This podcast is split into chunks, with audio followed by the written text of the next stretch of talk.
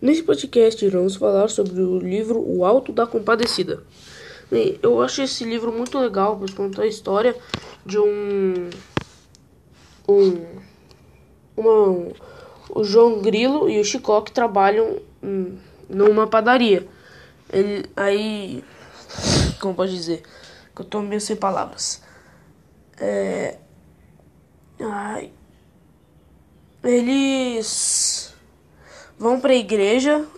Uh, o o chefe deles está com o cachorro meio como pode ruim. Aí eles queriam que o padre benzesse. O padre ficou falando não, não, não, não, não. Aí eles falaram que era de, do general lá da cidade. Ele falou: "Ah, não, se é do general, então sim". Aí, aí chegou o general, sendo que ele nem soubesse que ia. Aí o padre xingou o general, aconteceu um monte de coisa. E no final é legal porque o Chicó, o Chicó não, o João Grilo, ele conversa com Jesus, com o diabo e com a Maria.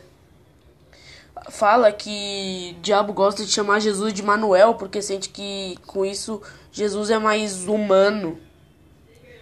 Aí ele consegue voltar à vida depois que ele morreu para um cangaceiro, junto com o padeiro que foi para lá junto. Teve toda uma confusão. E aí aconteceu tudo. Aí ele morreu, reviveu.